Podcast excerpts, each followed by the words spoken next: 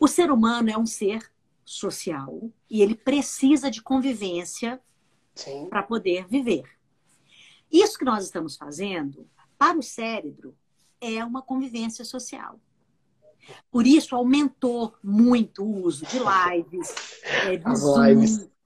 É. de redes sociais, é, de Facebook, de compartilhamento de ideias. Por quê?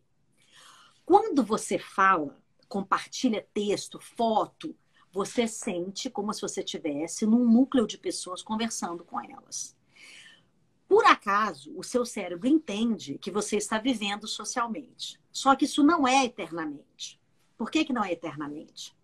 Porque nós sentimos necessidades biológicas de procriar, sobreviver, Sim. caçar e coletar. Quando a gente está no ambiente tecnológico, a gente faz tudo isso, tá? Só que tem um limite tecnológico para isso. E o cérebro Sim. sabe, e quando ele percebe que está afastado é, da humanidade fisicamente, as doenças mentais aparecem com mais frequência. Então, como que o nosso corpo ele supre um pouco dessa necessidade? Vocês já observaram, né? E foi, foi dito aí na, nas, nas entrevistas que aumentou a busca por é, sites pornográficos. Porque biologicamente o ser humano continua com a necessidade de procriar.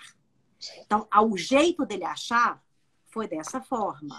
Ou uhum. usando o Tinder, ou o que seja, procurando um par para procriação. Gente, eu estou falando em termos uhum. biológicos, pelo amor de Deus.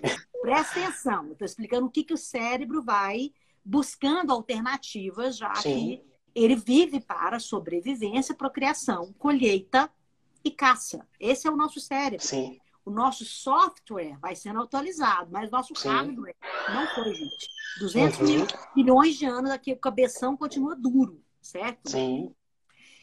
Como que a gente faz, a, a, por exemplo, a caça e a colheita? A mulher é coletora, tá? A mulher é mais coletora e o, homem ele é mais caçador.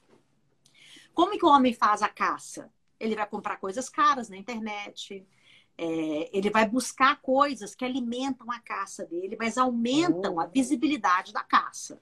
Então, como que ele vai fazer isso? Cursos caros, é, lives com pessoas famosas. A mulher é Brincando. Eu não sei se, se as mulheradas aí já notaram que, não sei se acontece com vocês, mas eu, por exemplo, se eu estou passeando num parque, eu vivo pegando folhinha no chão, semente. Isso é uma inteligência ancestral agindo sobre a minha inteligência. Porque nós éramos coletores. Uhum. A mulher, como ela coleta? Viajando em vários sites diferentes, olhando várias coisas diferentes, lendo várias coisas diferentes, vendo receita, vendo coisas.